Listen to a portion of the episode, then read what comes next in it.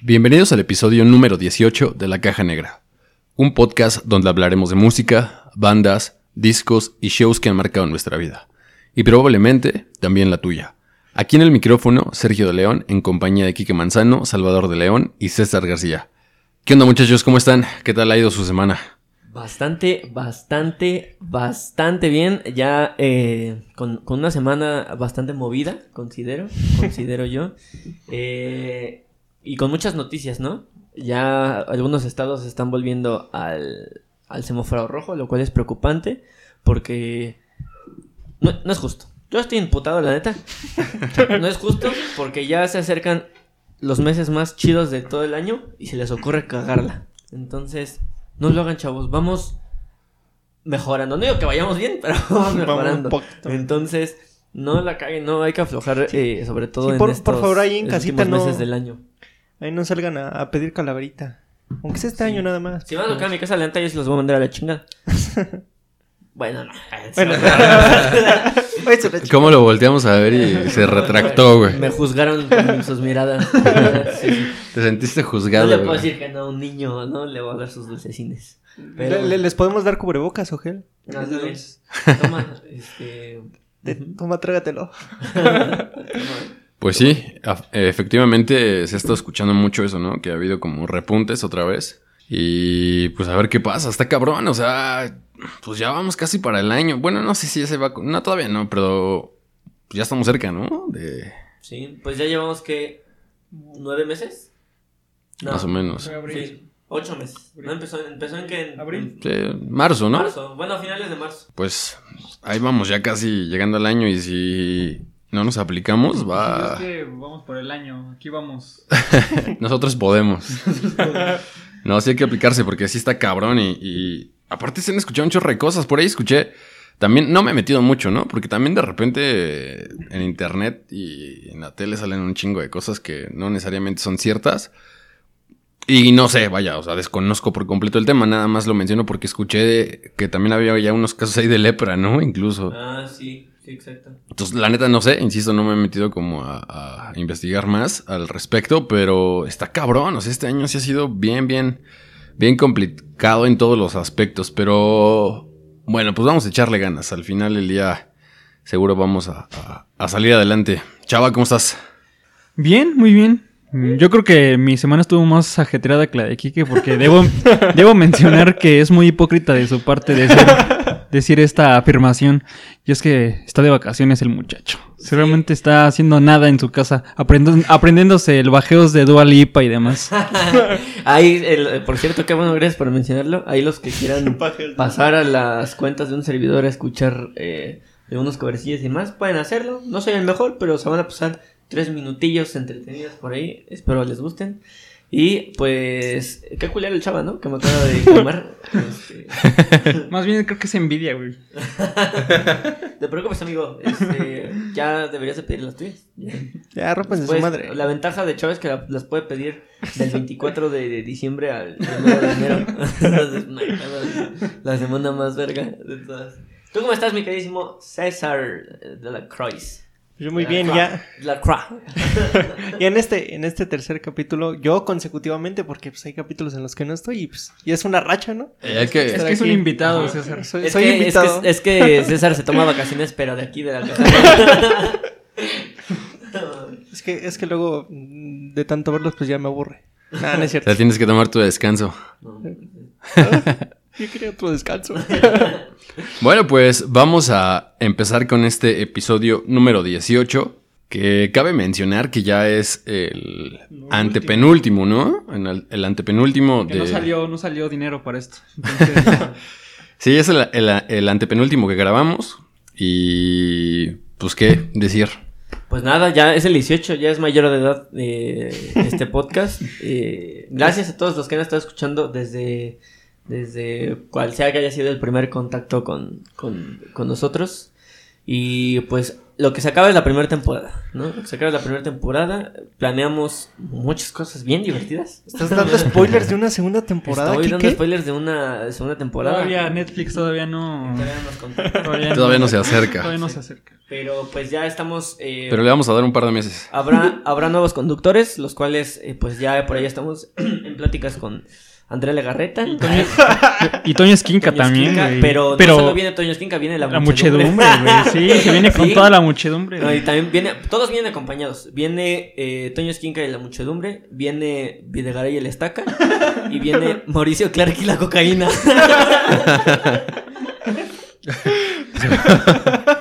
Estás manchado con el Mauri. Con la cocaína. ¿Qué culpa tiene? Pues, eh, nada, ya se los anticipó el buen Quique. Se va a poner divertido esto. Pero bueno, no, ya hablando este, un poco más en serio. Efectivamente, este, esta primera temporada viene con 20 capítulos. Y bueno, pues ya veremos qué pasa en la segunda, ¿no? Ahí vamos a estar subiendo como cosillas a lo largo de, de los siguientes meses. Y pues nada, vamos a, vamos a arrancarnos que en este número 18, ¿no? Run, run.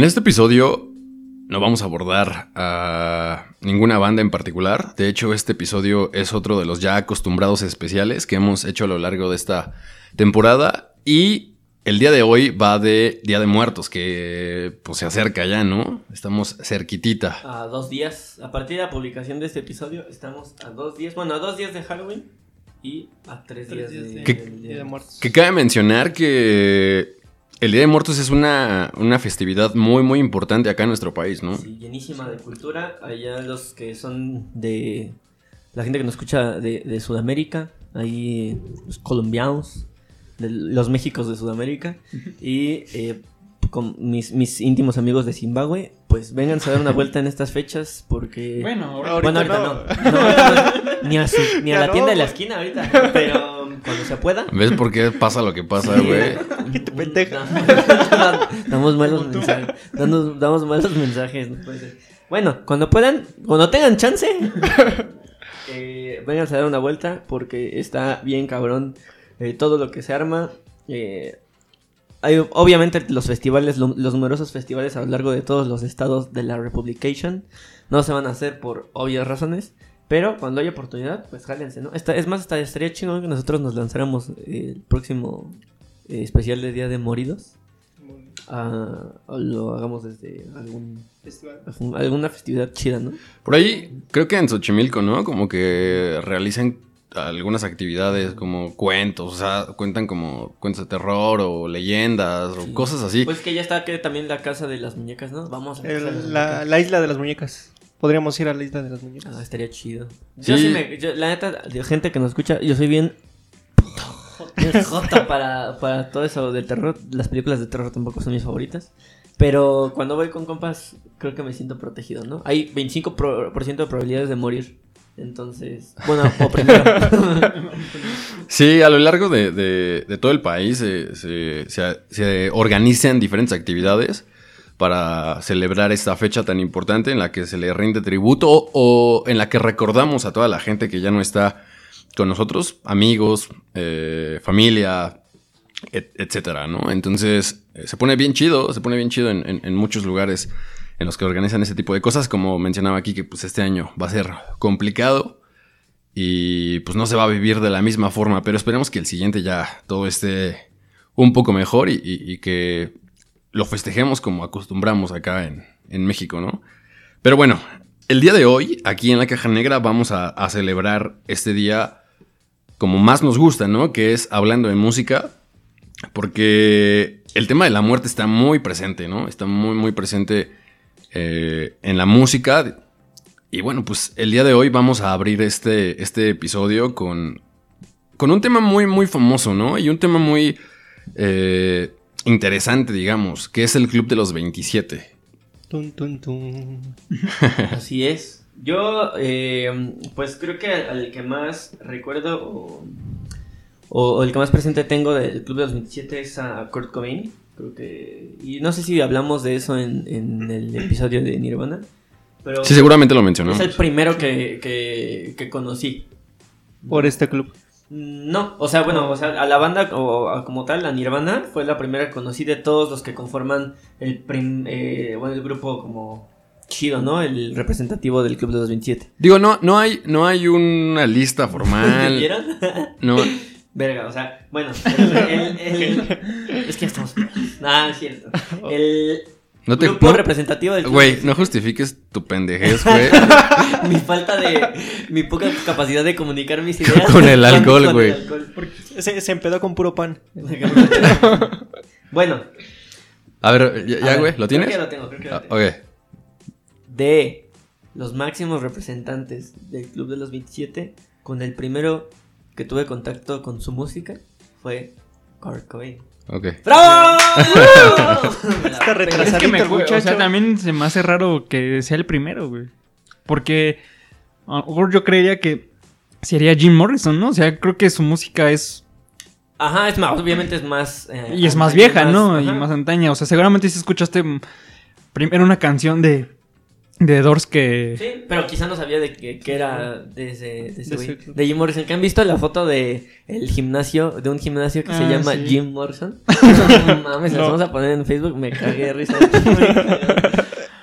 Bueno, a ver, prosigue. Eh, y bueno, pues es ese campeón. Y a partir de ahí, en, en algún momento de, de mi, de mi vida, escuché acerca del Club de los 27. Entonces, pues ya investigando un poco más, pues vimos que hay una serie de, de, de artistas, eh, pues bastante icónicos, que encabezan... Que encabezan, que este grupo. Ya, ya me aburrieron. No, güey, es que estaba viendo hace rato una receta para hacer alitas, güey. No, ¿verdad? Sí. Hay una. De ahorita, eh, antes del episodio estábamos pendejando en TikTok. Y hay una. Hay un perfil que se llama México Cooking Club. No mames, ese güey sube cosas bien pinches deliciosas, güey. Hasta sube cosas así como de mariscos. Que. A mí no me gustan los mariscos, güey. Pero ah, las recetas que hace se ven bien pasadas de lanza. Pero bueno, nos estamos saliendo del Esa es otra historia, güey. Esa es otra historia. Vayan a, a ver ese cabrón. No sin antes. Eso a dejémonos para el especial de comida, güey, de la caja de negra, güey. de comidas. Cada quien va a cocinar este una receta eh, representativa de su colonia. Uy, Todos van a hacer quecas, Sí, güey. Pero de humano. Ah, no, calpan. No calpan rules. No. eh, bueno, ya a lo largo de mi vida, eh, pues ya fui como enterándome de qué consistía esto del Club de los 27. Y pues estaba bastante interesante y pues se presta muchas cosas, ¿no? Como muchas teorías eh, conspirativas y, y de... O, o a múltiples especulaciones acerca de, de las muertes de estos eh, representantes del Club de los 27. Eh, creo que tiene como eh, premisa este, este club que todas las muertes han tenido que ver como con drogas, ¿no? Y alcohol. Sí, y iba a decir algo obvio, pero. Que morían a las 27. Ajá, digo. Es, es- es evidente. jóvenes. Es evidente el por qué se llama así, ¿no? Todos estos músicos eh, murieron a la edad de los 27 años, muy jóvenes. Sí, no manches, a mí me falta un año para, ¿Qué? Para para morir. morir. ¿Qué? bueno, yo no soy importante, así que ya me salvé. Que, que por ahí, no sé si me estoy equivocando, pero en las, digamos, en las listas que, que he llegado a ver, o por lo menos en las que vi hace rato, no viene Ian Curtis. ¿Tenía 27? Según yo tenía 20. Ah, No, Ian Curtis tenía No, como tenía 23, como- ¿va? sí, es cierto, por eso no está. Es que ese es del club de los 23. Es otro club. Solamente está, está Ian Curtis. Quería, quería incluir a- a- al gran Ian Curtis, pero no, no se dejaron, güey. Pues no. Eh, pues sí, es, es, es una obviedad, pero nada, eso. eh, eran muy jóvenes, pero como estaba mencionando Chava, justamente se ha dado mucho por problemas de, de- de- de drogas, ¿no? Sí, creo que por ahí hay, eh, Bueno, un- menos Kurt, ¿no? Porque fue suicidio. Bueno, evidentemente Ah, estaba bueno, drogado, güey. Sí. Pero- pero creo que- O sea, tuvo bueno. que ver su historia con, con sus adicciones, ¿no? Sí. Puede, puede que suene raro, pero tal vez los requisitos para morirte, bueno, para morirte en, en esa edad, pues es como que tener problemas, o sea, también suicidarte, o sea, el problema de las drogas, como bien lo dijo Chava, el alcohol y todo eso, pues Aparte creo que, Creo que Kurt fue el como el que desempata un poco en este, en este grupo por el hecho de que él fue sí fue suicidio, ¿no? Y, y supuestamente se dice que él hablaba mucho de este club, ¿no? Entonces probablemente hasta lo fue como planeado, ¿no? Que, que se haya suicidado justamente a esta edad para entrar justamente a este, a este club. A ver, ¿quién, quién ¿Quién lo haría? Ah, No, Ahí para- Es una apuesta. No. aquí hay un cuchillo.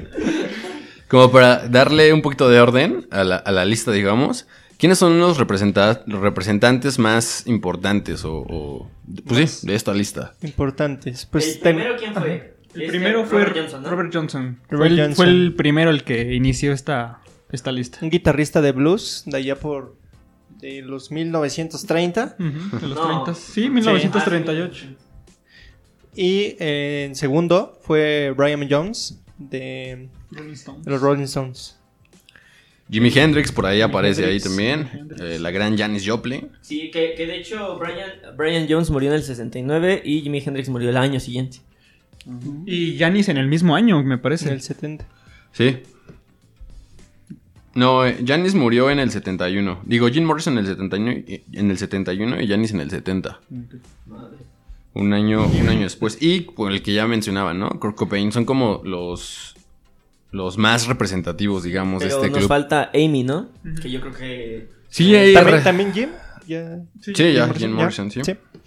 Eh, Sí, recientemente, Sí. digo, recientemente que tiene que se que Nueve años. murió. Murió. en el 2011 Amy Winehouse. Ay, cabrón, hace nueve años. Sí, ya. Sí, Parece ya. que hubiera sido ayer, güey. Exactamente. 2011. ¿Qué estabas haciendo en el 2011 tú, mi queridísimo Serge? 2011, pues estaba en la universidad. Era estudiante. En el 2011. Creo que yo, yo estaba en la secundaria, güey, todavía. No mames. güey. yo al chile no me acuerdo. Pero yo creo que, pues yo creo que también en la secundaria, güey. Sí, sí, sí. Pues son de la edad, ¿no? Sí, somos de la Sí. edad, Ah, seguramente pues entonces sí, güey. Somos novios. Ah, ok. Eh, Era innecesario e, e- e irrelevante, güey, pero... Todo estuvo de más ese comentario. ¿no? Ok, Pero- ya. No me pellizques. Me estás lastimando. Bueno, pero, pero hace rato, hace rato que estábamos como platicando un poco de esto, fuera de micrófonos, justamente eh, mencionaban algunas teorías alrededor de las muertes de estos músicos, ¿no? Así es. eh, el primero, este que mencionábamos, que fue de los años 30, eh, este hombre que se llamaba Robert Johnson, que eh, supuestamente dicen que antes de ser el legendario músico que fue, eh, no daba ni un peso por él, o sea, en realidad no tenía talento, no, no en realidad no, no apuntaba a que fuera un, un gran músico, ¿no? Y supuestamente se dice que desapareció un tiempo y demás y regresó siendo un máster de la guitarra pero que supuestamente hizo un pacto con el diablo. Y de hecho, tiene varias canciones que hacen referencia al suceso, ¿no? Entonces, eh, pues sí está extraño, ¿no? Que de, de la noche, casi de la noche a la mañana, tengas un talento increíble, ¿no? Porque pues eso a final de cuentas es a través de práctica y a través de los años, ¿no? Pero al parecer, en cuestión de días, ya era muy bueno y nada, o sea, supuestamente eh, vendió su, su alma al diablo. Sí, él era. Bueno, él quería tocar la guitarra, pero pues no daba una y se volvió el máster del, del blues. Del blues. Y grabó, creo que por ahí 29 canciones nada más. En toda su. Ahora sí que su, Su corta carrera. su corta carrera y. Sí, grabó pocas y en realidad su muerte supuestamente se dice que eh, se estaba ligando a la esposa del dueño de un bar y lo envenenó, o sea, le puso veneno a su bebida, su whisky. a su whisky y pues ahí chafeó el, el buen eh, Robert. ¿Qué, qué whisky estaba tomando? ¿Quién sabe? No, no sé, ese dato no te lo tengo, mi hermano. ¿Qué? Para no es. tomarlo. Para no tomarlo. no. Después, ¿quién sigue? Después Eh, sigue Brian Jones, este fundador Esa es mi de... historia favorita de todos los de, o sea, de los representativos. ¿Sí? Los ¿Por qué? muertos. Porque está interesante, ¿no? ¿Por qué no nos das cuenta? Cuéntanoslo, chaval. Pues este hombre es o fue fundador junto con Mick Jagger y Kate de los Rolling Stones. Este hombre eh, era multiinstrumentista, o sea, se dice que el vato en cuestión de horas practicando un instrumento le salía muy bien, o sea, tocaba un, no tengo ahorita, la, no sé, tocaba ukelele y, varios este, instrumentos extraños, o sea, no como tan convencionales, ¿no? Entonces, este, era multiinstrumentista y le daba mucho, mucho aporte al- al- a la banda, ¿no? Y, en sus inicios, pues fue el- él fue el principal líder de, de la banda y no Jagger, ¿no? Este, pero el tipo era muy, muy conflictivo, precisamente por, este, eh, por estas cosas de las drogas, el alcohol, era mujeriego. Entonces, este, era muy, muy conflictivo. Al, al- al grado de que a sus compañeros, pues ya sentía que era un ancla, ¿no? Para el, para el, el avance de la banda. Entonces, eh, supuestamente lo, lo corrieron cuando estaban grabando, no recuerdo ahorita qué disco, estaban grabando ya un disco y lo corrieron, pero él dijo, pues sí, sin broncas, yo también tengo, ya se estaba codeando con, con gente también ya bien choncha, entonces en realidad a él no, no le preocupaba mucho salir de la banda, ¿no? Pero creo que, no sé, un- un- unos meses después de que lo corrieron, eh, lo encontraron muerto en su, en su casa. Él tenía problemas de asma y él nadando le dio un ataque y, y se murió. Bueno, esa es como la, la, la versión... eh, Parte médico. La versión no tan fea. No tan fea. La otra es que supuestamente, por eso que les platicaba que lo habían corrido, según le habían prometido a, a Brian que iba a tener el 20% de las ganancias de los Rolling Stones hasta su muerte. Entonces, pues era una, una lanita, ¿no? Una lanita menos para, para todos los demás. Sí, no manches, es un- una, una lanota, ¿no? Entonces, este, eh, supuestamente, pues lo, lo lo- lo mataron, ¿no? Por, por esta situación de que ya no se quedara con, con las ganancias. Pues es que sí es un 20%, o sea... O sea, ahorita ese, ese vero lo ocupas para, no sé, pagarle al staff o a un pedo así, ¿no? Sí. Imagínate 20% ahorita en... en- No, sobre todo para el, para, para el calibre de la banda, ¿no? Que, o sea, esas bandas ya, ya generan muchísimo dinero, ¿no? Sí. Entonces, 20% puede sonar poco, pero en realidad para los ingresos de, de- de- una agrupación como los Rolling Stones, o sea, está cabrón. Entonces, está, está bien rudo eso, ¿no? Digo, yo la neta mm, me cuesta trabajo creer esa, esa parte, como de que lo hayan mandado a matar para no pagarle ese 20% que le habían prometido. Me cuesta, me cuesta trabajo creerlo, pero bueno, pues al final del día es lo que le da un poquito de sazón y de sabor a este tipo de historias, ¿no? Sí, no, en realidad nunca se va a saber qué es lo que, que pasó en realidad, ¿no? Porque probablemente sí, simplemente el vato se ahogó y ya, ¿no? O sea, no, no pasó de ahí, ¿no? Porque a final de cuentas, pues el vato sí, sí tenía esa enfermedad, ¿no? Entonces, este, pues tampoco es como tan descabellado, ¿no? Pero como dice Sergio, o sea, siempre, siempre va a haber una teoría, ¿no? Ahí conspirativa. en- y justamente como lo mencionamos, en cada, en cada historia de, de los integrantes de este club hay algo ahí, este, turbio. ¿De, qui- de qui- de quién se saben otra? Por ahí hace rato estaban platicando de una de Jimi Hendrix, ¿no? Exacto. Em, la de Jimi Hendrix fue a causa sobre una sobredosis de, de medicamentos, porque él tomó medicamentos, yo creo que un poquito para, para el estrés y todo eso que Pues, traía. eran como somníferos y Somníferos, demás para sí. dormir. ajá. Entonces, pues fue este. Pues, le dieron. Creo que su manager, si no me Sí, bueno, ajá, sí. Es la, la, la, turbia, ¿no? Porque en turbia. realidad la, normal es que simplemente él, él ingirió esto, ingirió O estos, sea, se pasó la manita esos y- medicamentos, se le pasó la mano y aparte también estaba alcoholizado. Entonces, eh, con su propio vómito, no no alcanzó a despertar del todo y se ahogó. Sí, por ahí hay otra. Este. Donde. Este, llegó la ambulancia. Creo que fue en. Bueno, por ahí también comentaban que fue en un toquín. Pues llegó la ambulancia y pues él obviamente se sentía mal. Entonces en la, en la ambulancia él quería vomitar.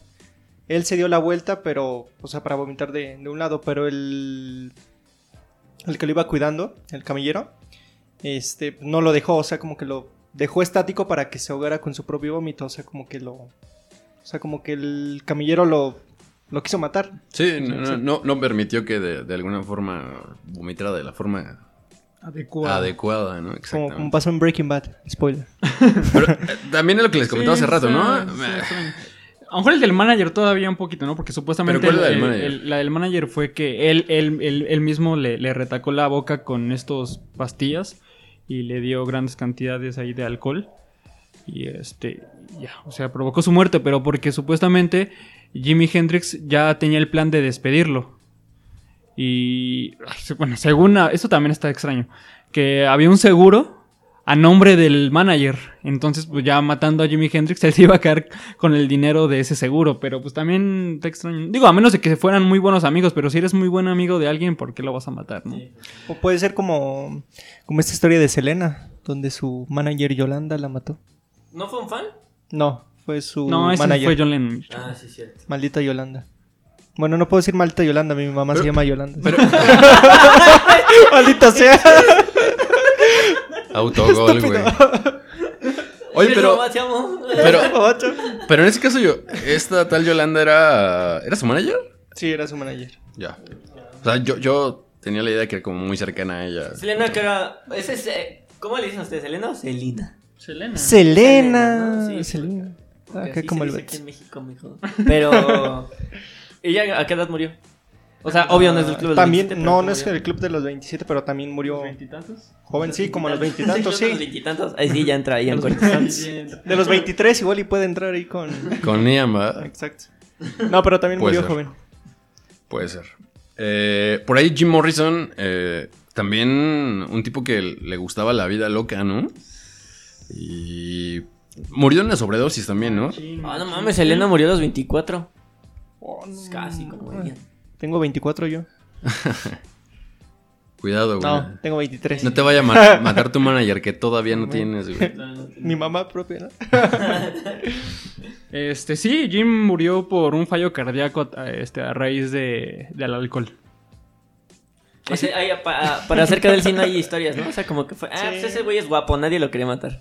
Pues Estaba guapo. eh, se dice que sí lo mató a alguien, pero accidentalmente, que fue su dealer. O sea, accidentalmente le dio una dosis de más.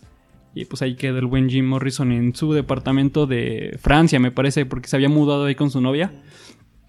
Y lo encontraron ahí muerto en su, en su departamento. Pero bueno, esa es la turbia, ¿no? En realidad. Fue sin querer, ¿no? Pero la otra es que eso, el- un fallo cardíaco. Se murió de estar tan guapo.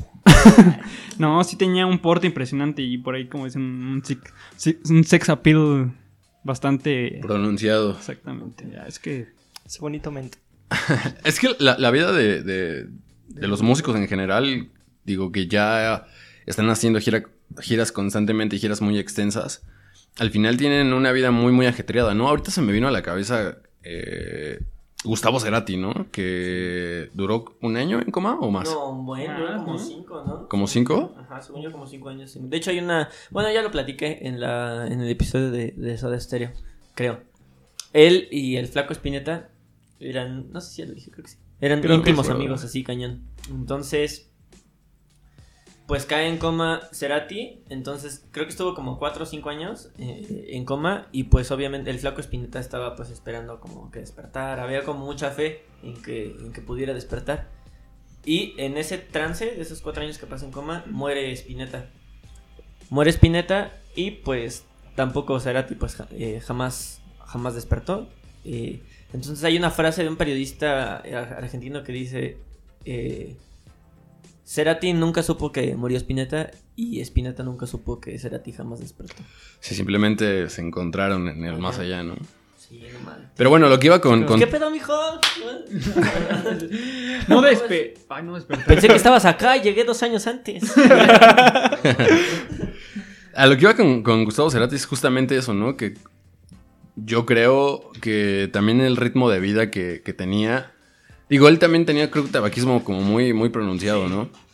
Y el ritmo de vida que tenía, pues provocó de alguna forma esos estragos en su salud que terminaron al final eh, en su muerte, ¿no? Entonces, todos los músicos en general, que insisto, tienen ya como este ritmo de vida, que se dedican a eso y que tienen este ritmo de trabajo tan, tan, tan, tan fuerte, tan complicado, pues al final termina teniendo, les, les termina cobrando factura el cuerpo, ¿no? De alguna u otra forma, o tarde o temprano. Entonces, uno, uno piensa, ¿no? En lo que mencionaba hace rato, ¿cómo tan jóvenes, no? O sea, a los 27 años, pues, en realidad estás muy chavo todavía. y cómo muere en esa edad, ¿no? Pero pues es eso, o sea, tiene mucho que ver al final todas las adicciones que también eh, vienen cargando y, y sus ritmos de trabajo que, que- que al final, insisto, pues terminan, terminan por, por tener estragos en la salud, ¿no? Y en el cuerpo. Pero bueno, pues ahí Jim Morrison también estaba bastante joven y yo creo que tenía mucho todavía para dar, ¿no? Artísticamente hablando. Sí, digo, fueron. eh, obviamente, The Doors fue como de las bandas pioneras en este rock psicodélico. Y que, pues, por eso es tan importante, ¿no? Tantas bandas que se han inspirado un poco de, de, eh, del concepto para crear sus propias variantes. Pero sí, quizá. ¿Creen que seguirían activos? ¿En qué años fueron? ¿En qué año fue? Su ¿Los muerte en los 70? 70. No, pero, pero bueno, eh, su, su. Bueno, en los ¿Su 70 carrera? seguramente también fue el. El, ah, el boom de, de. de The Doors, ¿no? Pues él murió en el 71. Uno. ¿Quién sabe? ¿Quién sabe si... Sí, si- seguiría vivo. No, O activo, probablemente vivo, pero activo, ¿no? Jagger, ¿cuántos años tiene? Todos. Pues bueno, está- ahí está. nació, nació en el la par de 43. ¿Quién? Este, Jim. Bueno, tenía 27 cuando murió, o sea, tendría como 40, 50 años más, ¿no? Ahorita. Sí, sí, Sí, sí. No creo que No. todavía estuviera más, activo. 49 años 40. más. Sí, 49, ¿no? Aquí se nos dan las matemáticas cabrón en el podcast. de que Somos. Saca la calculadora. sí, no, sí, 49. Sí. Sí. Sí. Pues sí, ya estaría bastante... ¿Quién sabe? Pues sí, 56. i- igual, repito, con el ritmo de vida que tenía, probablemente... No hubiera llegado tanto. Probablemente no. Por ahí escuché un mito sobre, sobre las muertes de, de- de todos estos artistas a los 27 años, que era que los mataba el gobierno. O sea que también este e- el gobierno como que lo tomaba algo un poquito religioso. O sea, como que el número 27 está muy acercado a Dios o algo así, escuché por ahí. Digo, no me quiero meter mucho en ese tema porque no soy religioso. Pero el punto era de que este número era como que, no sé, se sentía muy poderoso este número, era como que notaba a las personas, o sea, que eran muy importantes, o sea, que eran muy buenas en, en lo que hacían. Y prácticamente todos estos artistas pues, eran muy buenos en lo que hacían, ¿no? Jimi Hendrix y, De alguna forma eran líderes, ¿no? Sí. y que pues, obviamente ellos los, como que el gobierno los mató, como para alcanzar este auge o este, como que este, esta divina, no lo sé, Sí, como, Mm. digamos, este misticismo que, que había alrededor del número, como mencionabas, exacto, ¿no? exacto. Y pues yo creo que por eso los mandaron a matar así como que el gobierno para que quedaran como leyendas.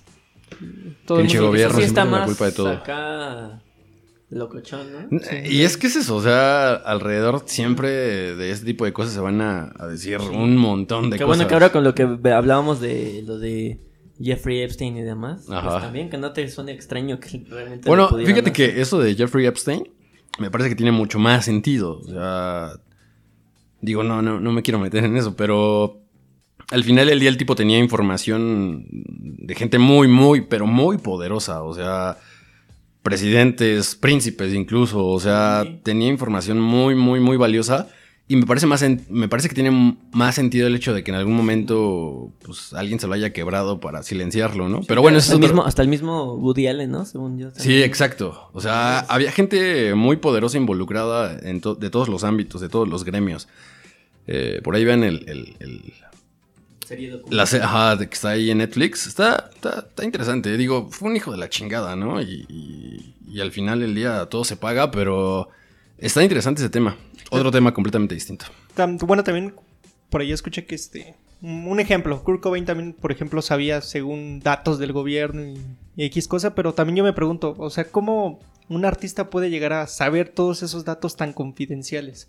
O sea, ¿cómo los. O sea, ¿quién. Pues es O sea, ¿cómo le el- interesa? El hecho de, ser ya una, una personalidad tan influyente, o sea, yo creo que te llegan muchas noticias que igual y ni siquiera necesitabas saber, saber o sea, que ni, ni siquiera necesitabas escuchar, ¿no? Y que te llegan así, pues, porque... Sí, porque estás en el medio, ¿no? Estás Ajá, en, sí, sí, en sí. esa sociedad en la que escuchas muchas cosas.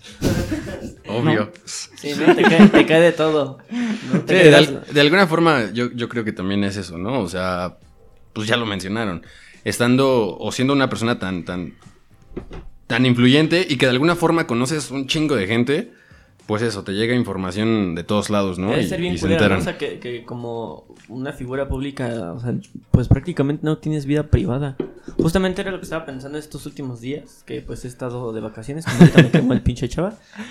Y eh, veo que hay bastante, o sea, digo, es de años, ¿no? Estos programas de, que se dedican a, al chisme, ajá. O sea, que esos güeyes que viven, y me vale madre, como el pinche bisoño y esos, esos pendejos, que viven de criticar la la vida privada de, de los demás. O sea, ni siquiera se ponen, por ejemplo, aquí como nosotros, que estamos hablando o nos enfocamos más como en la trayectoria musical, en lo que nos han dejado en la mayoría de los capítulos. Aquí, por ejemplo, estamos platicando como de este pedo que es un poco más privado, si lo quieres ver, porque hay una historia como interesante o conspirativa o acá tiene su dosis como de... De misterio. De, misterio, ¿no? Pero ahí, no, o sea, ahí que porque...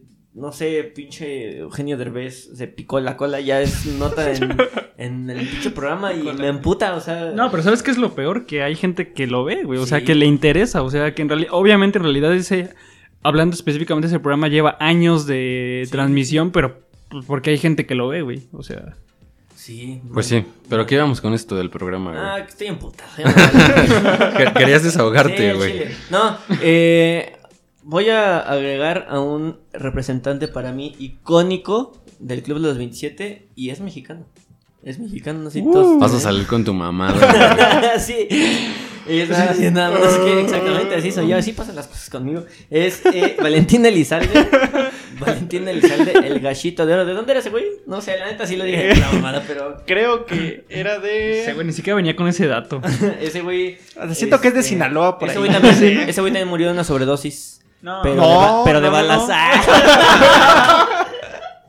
Yo tu pendejo, ¿no? No. No, No, no, no, no, no, No, no, no, no, mi gallo no me. No te equivoques, mi, cierto. ga- mi gallo no era un ser de ese tipo, güey. No, de- de esa calaña. No, este. ¿Saben qué es broma? Porque hay mucha gente que seguro le gusta Valentín Elizalde. Eh, murió en el 2006 y fue una de las notas así, wow. Yo me acuerdo que en la tele, güey, hasta pasaron, recrearon así como en el, este, ¿cómo se llama este pro- En, el, en AutoCAD. recrearon La dramatización. ajá, La, la dramatización de, De cómo llegan a matar. de ¿no? cómo llegan a matarlo. Pues lo que hacen siempre, como las dramatizaciones de, de cómo Sí, fue como la el- reconstrucción de los acto. hechos. Ajá. Yo, yo recuerdo en, en esa época que, que llegaban mis amigos y me decían, oye, ¿ya viste este video donde, donde muestran a Valentín Elizalde muerto? O sea, como Como que la- le quitan la cholla, ¿no? Ajá, que- le quitan la, la cabeza y yo sí. dije, o bueno, sí o sea, el- le hacen como una autopsia, ¿no? De su cerebro o algo así. Exacto. Oh. Ajá. ¿Sí es el real o...? Bueno, No, quién sabe. Yo sí lo vi, O sea, sí se pero. parece, pero- Ajá, o sea, yo siempre me quedé con la Sí, es que no sé, siempre ha habido así videos fakes, ¿no? De ese tipo Sí. de cosas. No mames, no, nunca lo vi. Qué bueno que no lo vi. No manches, sí. ¿Te Lo acuerdas que una vez, este. No sé si llegaron a ver eh, un video donde un tipo se avienta un clavado? Ay, que se le abre la Y se le abre todo horrible. así. Sí, güey. Pero ese sí es real. Ah, no, sí, sí, sí, Sí, es real. sí, sí, sí, sí, sí. sí. Pero nada más estás respirando así como por un tubo, Ajá. ¿no? Ya en el hospital. Ajá, y que el, el- el doctor este le agarra su cara así. Se parecía como al Demogorgon. Sí, exactamente, Ajá, güey. exactamente. No mames, está cabrón. Sí, sí, se parece. sí. A lo mejor de ahí se inspiraron. Sí, güey. Ahí se inspiraron. ¿Y de cómo se llama el güey que hizo a, a Stranger Things? ¿Quién? El productor de Stranger Things. ¿El productor? Ajá. Ah, no sé. güey. Bueno, seguramente ese cabrón vio el video así de morro. No me acuerdo. High school. Bueno, ya hay que dejar de... De hablar de de- cosas de- feas. Ay, sí, es un No, ¿por especial qué? de terror y no Es un queremos especial de hablar terror, feas. tenemos que hablar de cosas feas. No, no, no. Bueno, pero esa es mi aportación. Gracias, güey, gracias. Aquí se acaba el Gracias, pero vamos con cosas más importantes, güey, como, como Janis Joplin, ¿no? Que ya. Janis Joplin no la hemos mencionado, ¿verdad? No, Mm, no. Cosa preciosa, eh, de las voces más privilegiadas. La bruja cósmica. Exactamente, exactamente. Es. eh, yo creo que un, un estandarte, ¿no? En, eh, de admiración dentro de, de las figuras femeninas en la, en la música. Tenía una voz poderosísima, eh, sutil, rasposa, bella. Sí, tiene una gran, tiene una gran voz, o sea, sí estaba bien cabrón al, para cantar, ¿no? Sí, y eh, pues ella murió después de enterarse de. de. ¿De Jimmy? de su. No, de Ah. su. de un- su novio, ¿no? Que andaba acá de cabrón. Que ya había sucedido en varias ocasiones. Y este, justamente se encontraba grabando un, no sé si un álbum, pero se encontraba grabando eh, previo a su muerte. Sí, que justamente otro día que tenían ya programada una hora para que ella llegara al estudio, no llegó.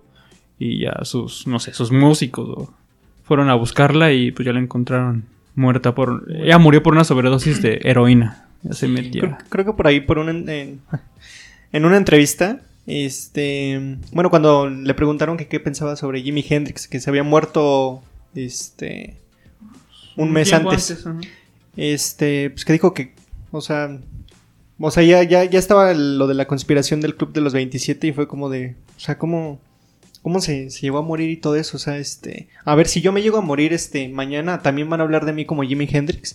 O sea, no, o sea, no pueden morir dos este, grandes de- del rock en el mismo año. Y pum, que un mes después, en octubre, pues fallece. Sí. Está Como- cabrón. Como este año, hace rato estábamos haciendo el recuento de las personalidades que han fallecido eh, este año. Y pues, Sí, tiene unos días que murió eh, Van Eddie. Van Halen, por ejemplo, ¿no? Sí, El eh, de Outfield, que no me acuerdo cómo se llama. Ay, no me acuerdo, pero pues todos seguramente eh, topan. La, pon- pondremos seguramente rolas de estos tipos en, en la playlist. Murió también el guitarrista de Fleetwood Mac, que de hecho está bien extraño porque dos meses después de su muerte se vuelve famosísima otra vez y alcanza picos extraordinarios de, de, de reproducciones. eh, su- su- una de sus rolas más icónicas, que es Dreams. De hecho, no es la más icónica, pero casualmente Dreams se colocó como la. Bueno, se, se hizo, creo que también se viralizó ahora con un video de. del Cholo. Ajá. que está chido, la neta. Sí, está chido. Eh, Vi una, uno de güey que intenta hacer lo mismo y se rompe su madre en la, La la patineta.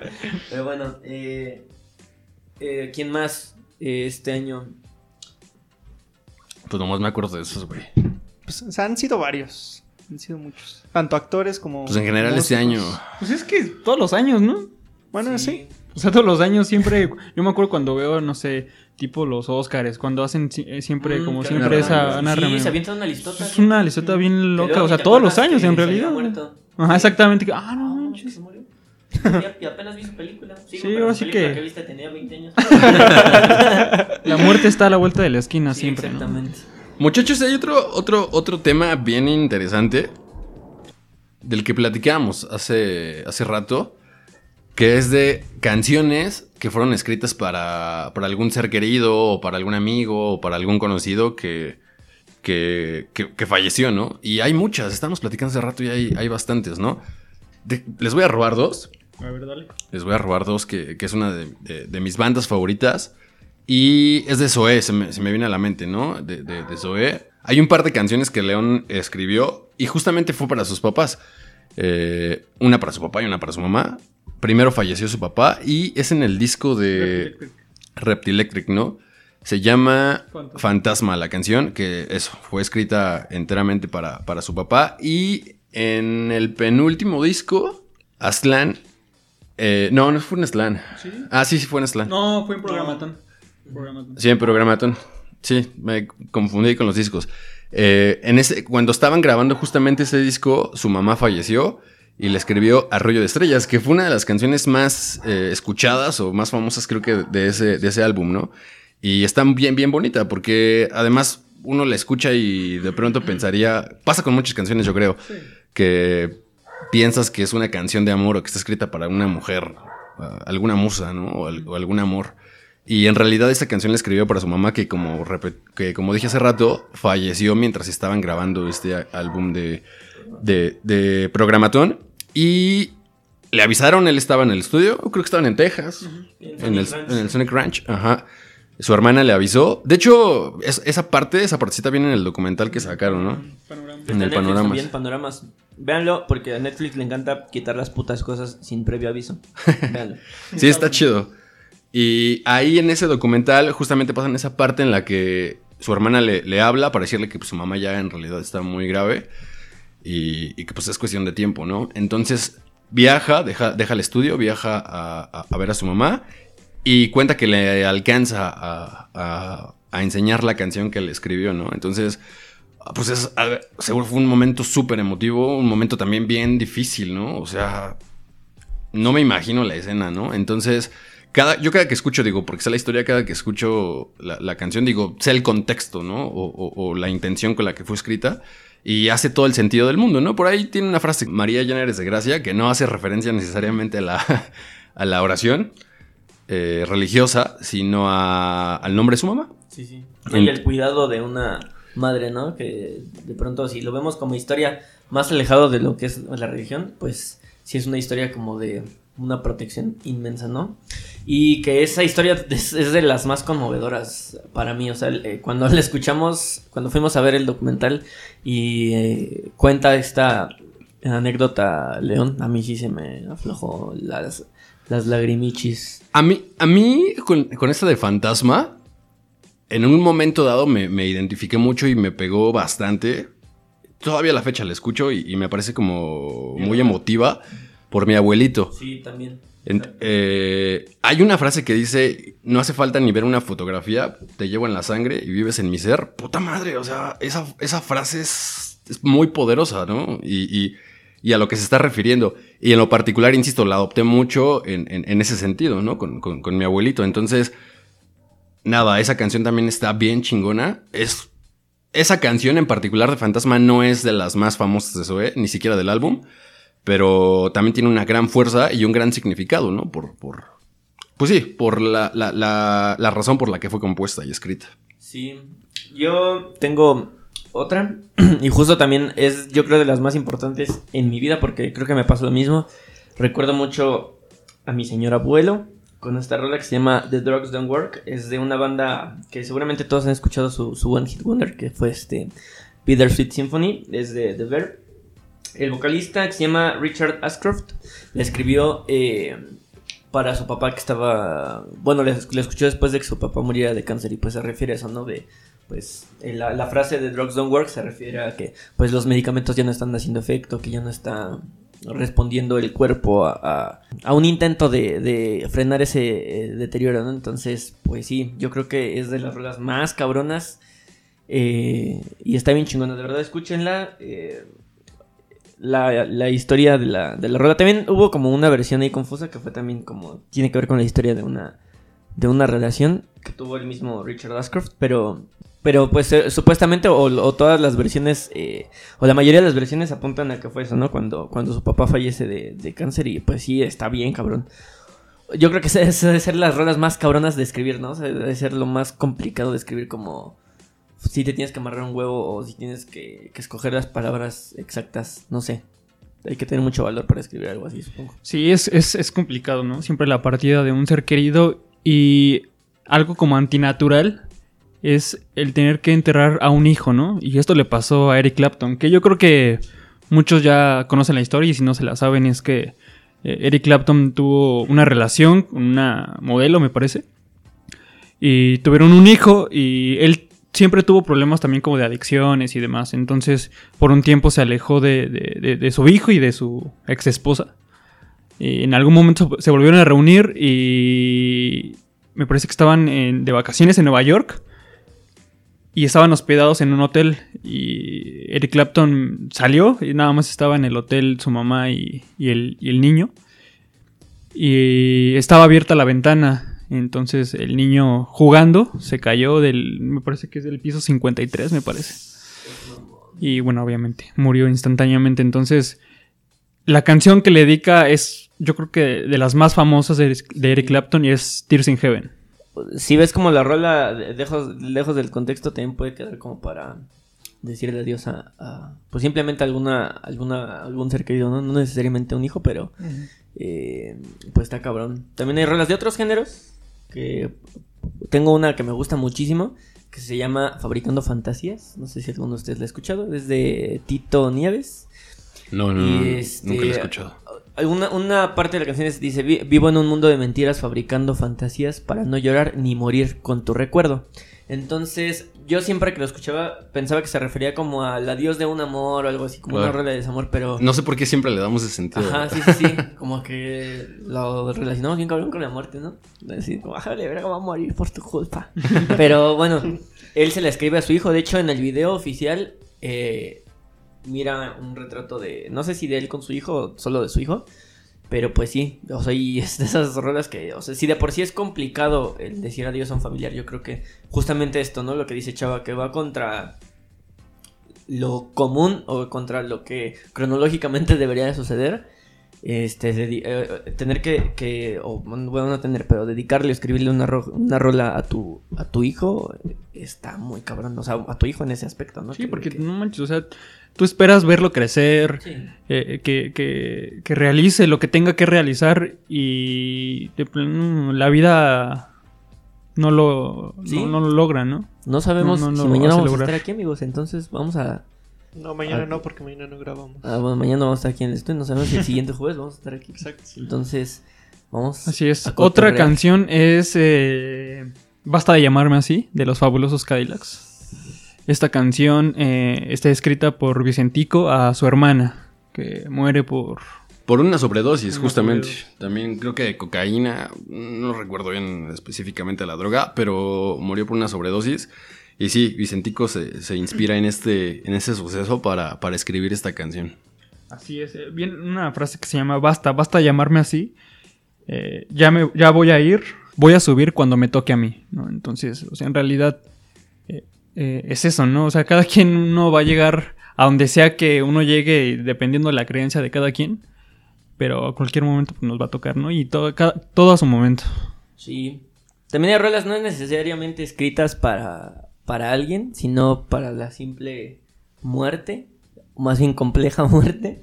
Eh, y hay una rola de Kinky, ¿no? Que se llama ¿A dónde van los muertos? Que lejos de, de invitarte a la depresión, te invita A bailar, ¿no? a echar fiesta. Que, fue una canción que yo creo que una de las más exitosas de, de Kinky en colaboración con, con Eli Guerra, ¿no? Ah, sí, sí, sí, sí.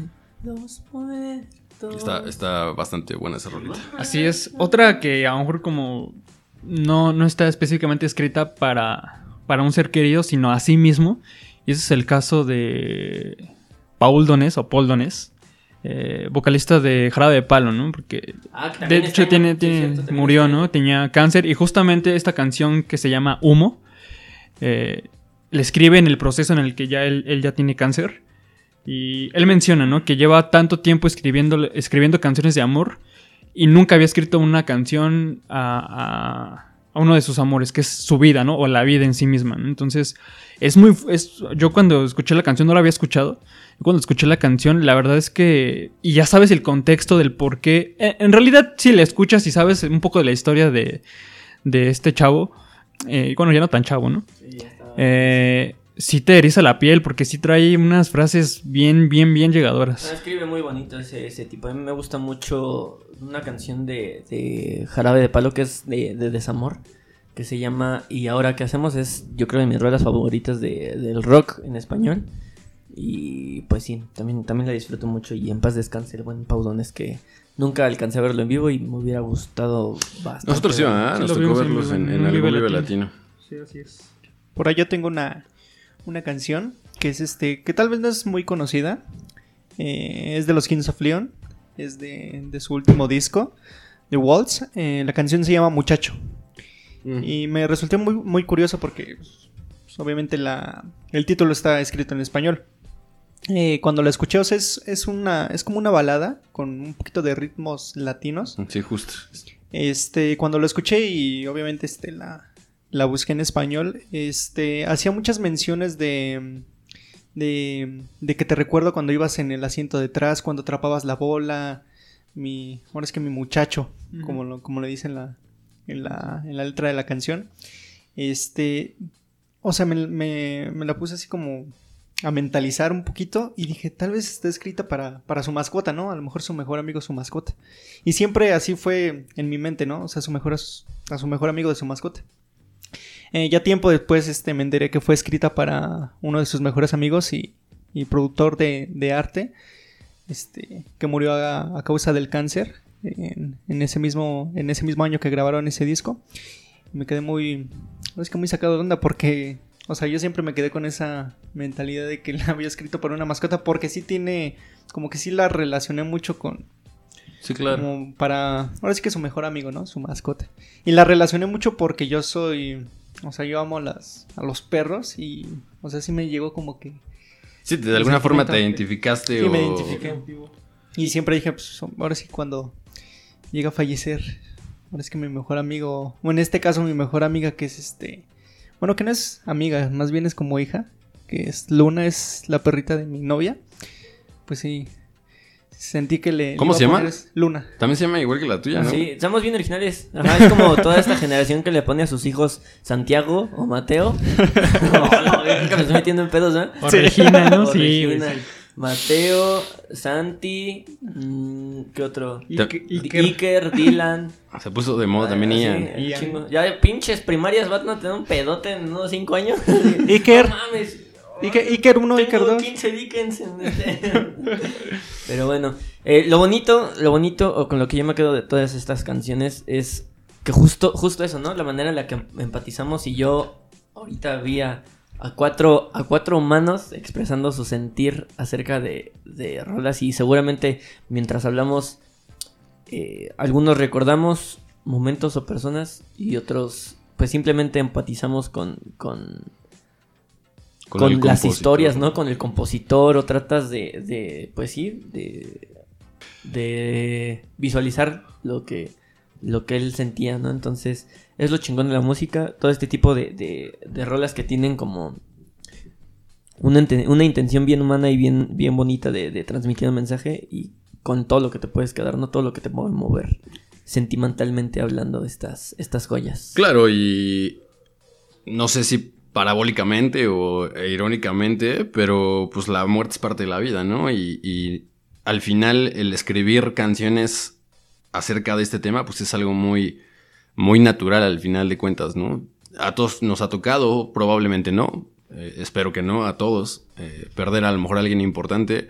Y a veces ahí está la música para acompañarte, ¿no? Ya alguien escribió alguna canción que, que habla de eso, ¿no? Y que sintió de alguna forma lo que tú estás sintiendo. ¿no? Justamente ahorita que mencionas esta parte de, de que mucho, muchos nos identificamos con una canción, hay una en especial que la tocan en cualquier este velorio o algo así, que es este la de Juan Gabriel, la de Amor Sí, Eterno. uf, O sea, esa y, y precisamente está escrita para su mamá de, de Juan Gabriel. Entonces está justamente hablando de esa. ¿Quién, quién no ha escuchado esa canción en ese tipo de, de situaciones, no? Porque en realidad la canción sí está llena de, de, de- ese sentimiento de pérdida, ¿no? Sí, no, es un rolón muy cabrón, digo. Obviamente es un, una rola que, que pega más en el público mexicano. Pero pues está llena de sentimiento, llena de, de, de música tradicional mexicana que creo que eso le suma un, un, una, un grado de especialidad al- a, la rola. Y pues aparte el intérprete, que pues es un cabronazo, un escritor de los más cabrones que han existido en América Latina, me atrevo a, a decirlo. Y pues, repito, ¿no? Como intérprete, una voz impresionante. Entonces se mezcla todo, ¿no? Muy buena música, muy buena letra, muy buena interpretación, una intención bastante pura y humana. Entonces, pues, más rolones de esos, por favor. Que esa rola ya tiene un chingo. Y bueno, algo que me dejó pensando, eh, investigando acerca este, del Club de los 27, por ahí Janis Joplin eh, dejó dinero, ¿no? Para que en caso de su eh, desaparición, en este caso su muerte, eh, dejó dinero para que se hiciera como una especie de fiesta en su honor. Y en esta fiesta se hicieron como pastelitos de, con hashish, al puro estilo de, de Janis Joplin, ¿no? Y este, y se hizo esta, esta, esta fiestita en su, en su honor, ¿no? Si se puede llamar así. O esta celebración.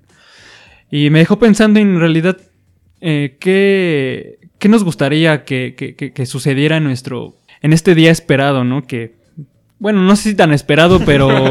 No. bueno, quién sabe, a lo mejor. estás- Pero inminente, ¿no? Claro, pero inminente. Eh, ¿qué, qué nos gustaría que sucediera en, en esto, en esta situación, no? Y O, o qué te gustaría es- que y es- sonara, ¿no? Y espe- es, es a lo que iba. Y específicamente, ¿qué nos gustaría que, que sonara, no? ¿Qué canción? ¿Qué canción?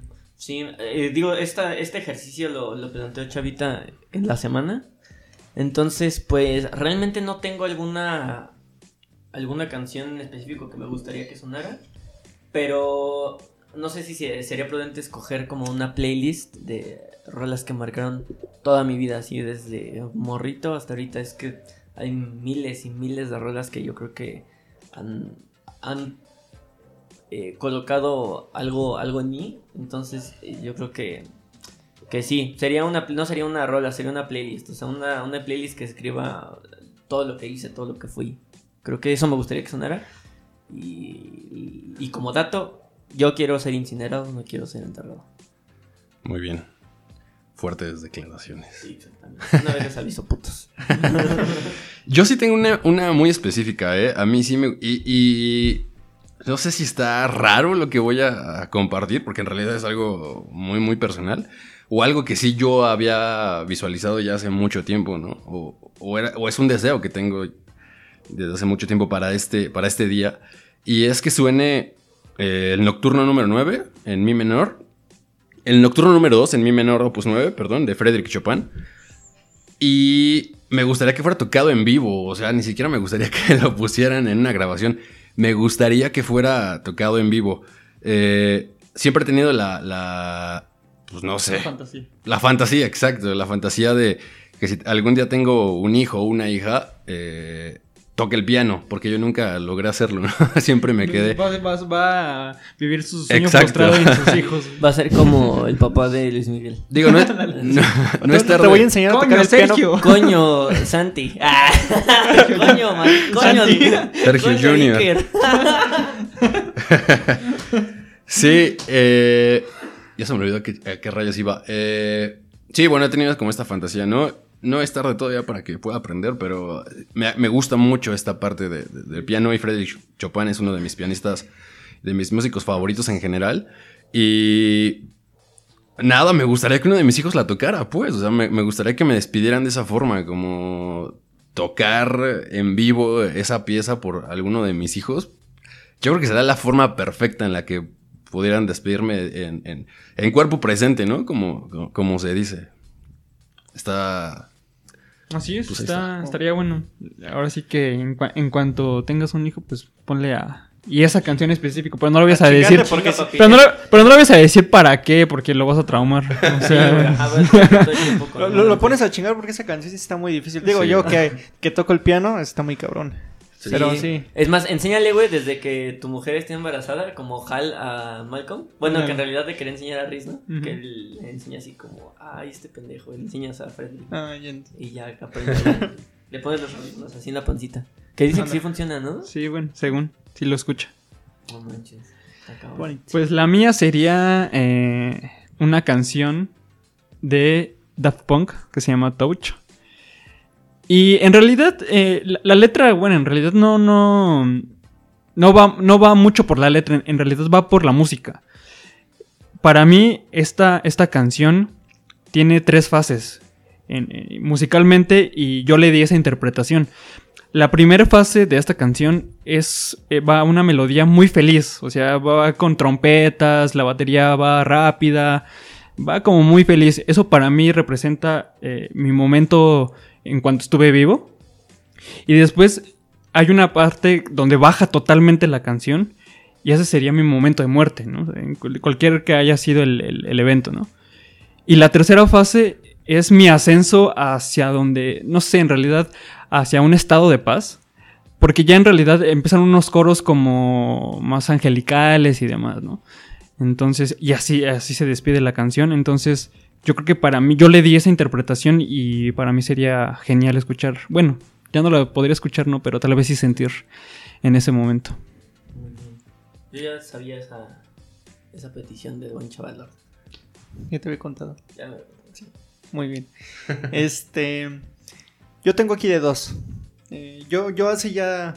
Bueno, hace mucho que los conocí, obviamente ustedes. Yo también ya tenía una canción ahí muy especial. Pero es una canción especial porque es de un soundtrack. Este es de una película que se llama 28 días después. Creo que ya había hablado de ella en algún momento. No sé si en el podcast o hablando entre aquí con mi con los cuates.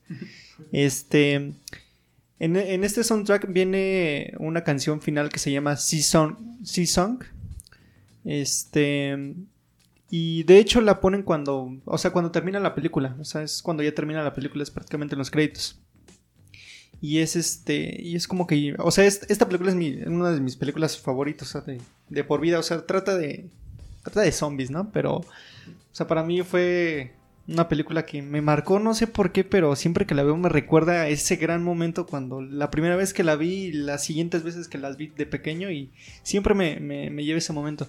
Pero esta canción, este, no sé, cuando, cuando veo este final, no sé, me siento triste, me siento... O sea, me siento mal, sinceramente. O sea, me siento como muerto, literalmente. Y es como que quiero que esta suene cuando... pues Ya cuando esté muerto, ¿no? En el, en el momento. Pero... O sea, es más como un sentir, es cuando vi este momento, es como que termina la película y es como termina mi, mi vida prácticamente. Pero también tengo este, también creo que concuerdo un poquito con Kike, este, de que me gustaría más como que una playlist de las canciones que marcaron, marcaron mi vida, ¿no? Porque pues yo creo que una canción pues es, es un poquito más difícil, ¿no? Porque yo creo que hay más canciones que, que marcaron tu vida en ciertos puntos y yo creo que yo creo que mejor me voy por la, la idea de Kike de, de, de que hagan una playlist, pero yo creo que la, la última canción que sea Esa. Season 2. Pues ahí está, muchachos. ¿Cuál, cuál será la de ustedes? La que, la- de, de todos ustedes que nos escuchan. A lo mejor nunca lo habían pensado. Yo por alguna razón sí.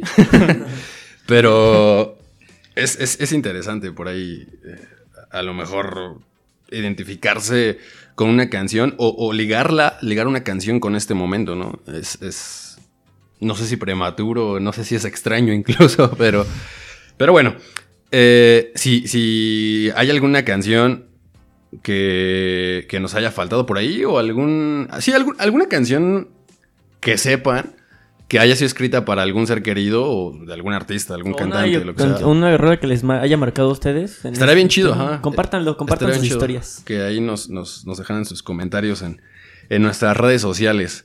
Y bueno, pues nada, muchachos. Eh, no sé si tengan algo que agregar. Pues nada, que la pasen muy bien en este, en estos días de, De celebración. de celebración, pero todos en su casita.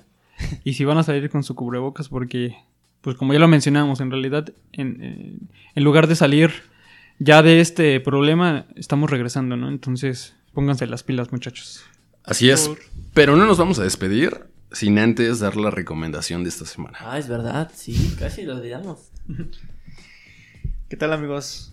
Soy César. Otra vez. Otra vez, César. Oh shit, here we go again.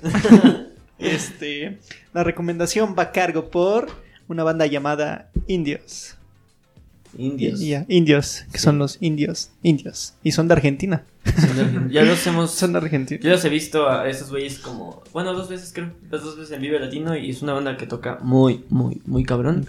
De hecho, la última vez fue en este año que la vimos con el Chaval Lord en el Vive y es una bandísima. Me gusta mucho. Creo que trae bastante potencial.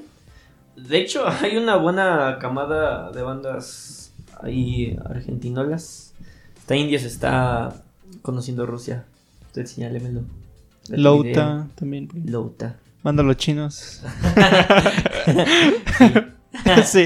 No, pero sí hay bastantes, hay bastantes. Por ahí.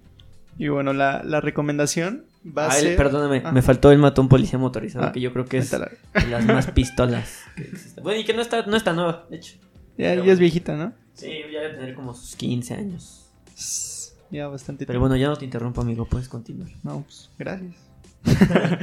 Em, bueno, Indios sacó su, su primer disco allá por el 2013 con, con un nombre homónimo, Indios.